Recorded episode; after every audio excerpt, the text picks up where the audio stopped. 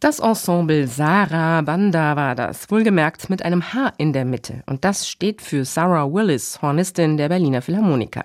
Ein Titel von ihrer CD Mozart i Mambo war das, die sie zusammen mit kubanischen Musikern aufgenommen hat. Und da war es wieder, im spanischen Wörtchen i, ein einzelnes Y, es steht für das Wörtchen und. Das Y begleitet uns heute durch die SWR 2 Matinee. Den eben gehörten Titel kennen wir aus Wolfgang Amadeus Mozarts Oper Die Zauberflöte. Im Original wünschen sich Papageno und Papagena viele Kinder, immer abwechselnd eine kleine Papagena und einen kleinen Papageno. Dass sich das im wirklichen Leben nicht immer so steuern lässt, wissen wir alle. Worin der kleine, aber feine Unterschied besteht, glauben wir auch zu wissen. Doch man höre und staune, so ganz genau wissen wir das erst seit August dieses Jahres. Denn da kam die Nachricht, dass das Y-Chromosom entschlüsselt wurde, als letztes menschliches Chromosom. Über dieses Ereignis des Jahres 2023 spreche ich nun mit Professor Frank Edenhofer. Er ist Molekularbiologe und arbeitet an der Universität Innsbruck. Hallo, Herr Edenhofer, ich grüße Sie. Ich grüße Sie. Hallo. Das Y-Chromosom war das letzte Chromosom, dessen Sequenz noch in großen Teilen unbekannt war. Nun haben Forschende den Code komplett entschlüsselt. Warum erst jetzt? Was ist so besonders am Y-Chromosom? Ja, Lassen Sie mich zunächst etwas korrigieren. Ähm, der Code, der genetische Code, den kennen wir länger. Aber was wir tatsächlich erst seit einigen wissen, ist die Abfolge der Buchstaben, über den wir mit den Codern bearbeiten können, die genetische Sprache. Und dazu muss man wissen, dass das menschliche Genom, also das, was wir als Erbanlagen tragen, auf 23 Pakete verteilt ist im Zellkern. 22 davon ähm, sind normale Chromosomen und das 23. ist ein spezielles, ein X beziehungsweise ein Y. Ja, und das Y hat man eben festgestellt, hat eine sehr besondere Zusammensetzung. Und das kann man vielleicht gut ausdrücken mit einem Bild. Vergleichen wir es mit einem Puzzle, was Sie zusammensetzen wollen. Und Sie haben Puzzlestücke, die Sie zusammenfügen. Und das ergibt dann das Chromosom als solches. Und das klappt mit allen Chromosomen sehr gut. Und mit dem Y ähm, haben Sie ein Problem. Stellen Sie sich vor, Sie haben ein schönes, sagen wir, Schloss Neuschwanstein abgebildet als Puzzle. Und das Problem ist nur, das Schloss ist sehr, sehr klein in der Mitte. Und drumherum sehen wir eigentlich eigentlich nur Himmel ohne Wolken ohne Horizont und Berge. Und wenn Sie jetzt hier, sagen wir mal, ein Tausender Puzzle haben, dann können Sie sich vorstellen, wird das sehr, sehr schwer, das zusammenzusetzen, diese Teile zu finden, die das Bild ausmachen. Und in der Fachsprache sagen wir, wir haben viele repetitive Elemente.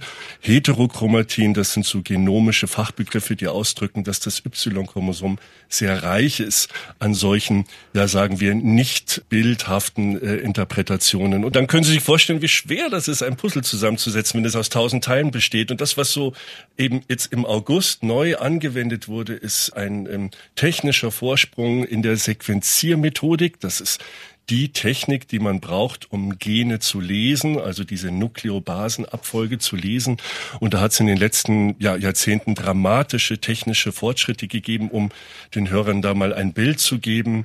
Zu dem Zeitpunkt, wo man das erste humane Genom entschlüsselt hat, da haben Hunderte von Wissenschaftlern zehn Jahre dran gearbeitet, um es zusammenzusetzen. Und das hat Kosten generiert von drei Milliarden Euro. Ja? Also zehn Jahre, hunderte Wissenschaftler. Heute kriegen wir das um so ein Bild zu machen, über Nacht für 1000 Euro ein Wissenschaftlerin und fertig ist die Geschichte.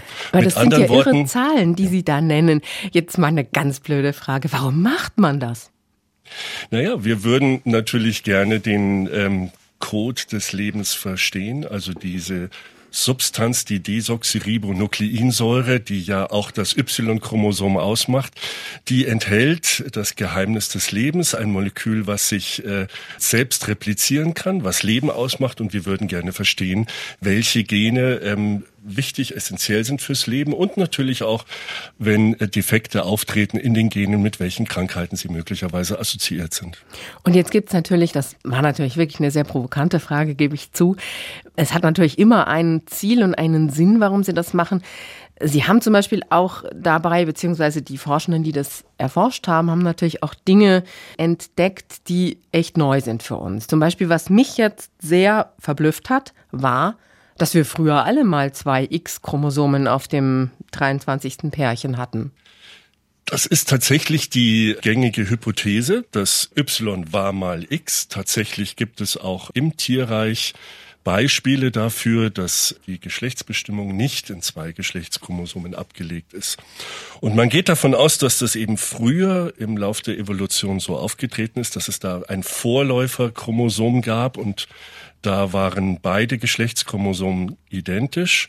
Und das muss man sich so vorstellen, im Verlauf der Evolution im Laufe der Zeit. Und Zeit ist jetzt hier etwas für unsere Vorstellung ähm, etwas schwer zu fassen ist. Wir reden hier von Hunderten von Millionen von Jahren. Soweit kann man das zurückrechnen und kalkulieren. Da hat es Veränderungen in Chromosomen gegeben, die treten auch heute noch auf.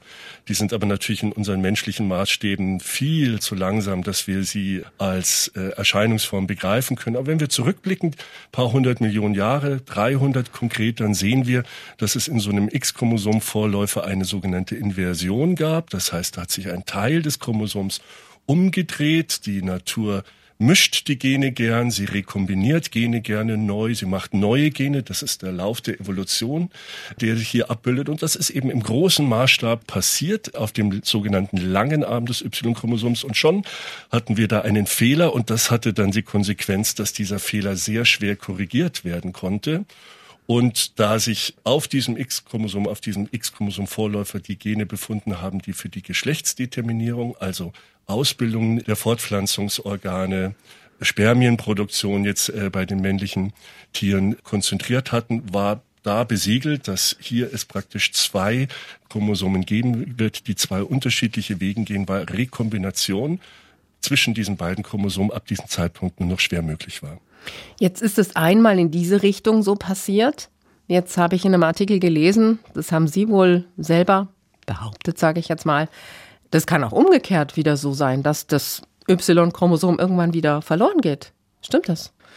Das ist tatsächlich äh, vorstellbar. Auch hier reden wir natürlich dann wieder über sehr, sehr lange Zeiträume. Und lassen Sie mich vielleicht da zu dem Bild zurückkommen mit dem Puzzlespiel. Ja, wir haben bei allen Chromosomen immer zwei Kopien vorliegen. Ja, in der Fachsprache reden wir von Diploidie. Zwei Genomsätze sind vorhanden, sowie zwei Schachteln mit Puzzeln. Und das bedeutet, wenn mal irgendwo ein Fehler auftritt, und Fehler treten auf, mehr als wir denken, mit jedem Atemzug äh, äh, inhalieren wir Sauerstoff, der verändert unsere Gene, das Sonnenlicht verändert Gene, kurzum, es treten Fehler auf, also in unserer Analogie, es fehlt mal so ein Puzzleteil.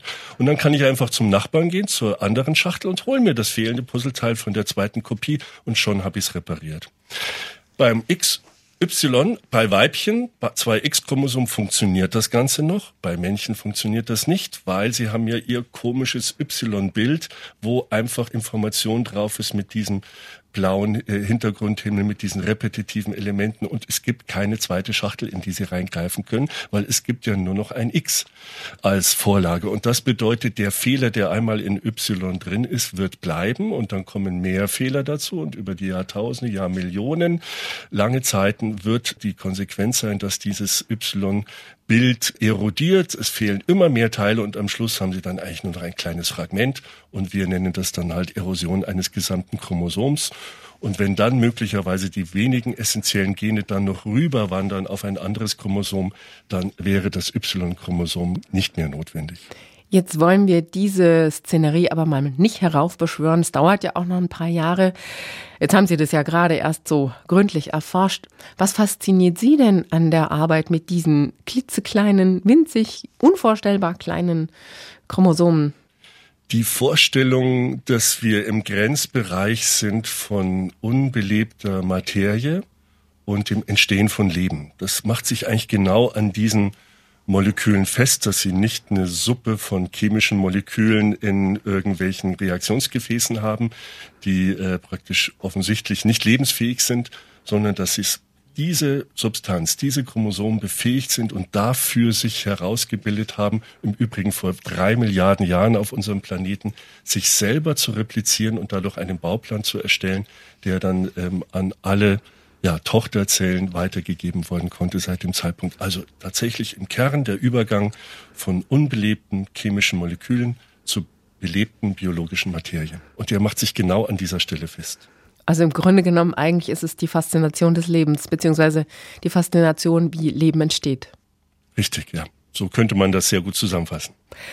Über das Y-Chromosom haben wir gesprochen. Frank Edenhofer, Professor für Genomik an der Universität Innsbruck und ich. Vielen Dank, dass Sie Zeit für uns hatten, Herr Edenhofer. Ich habe zu danken und schöne Grüße in das SWR-Gebiet.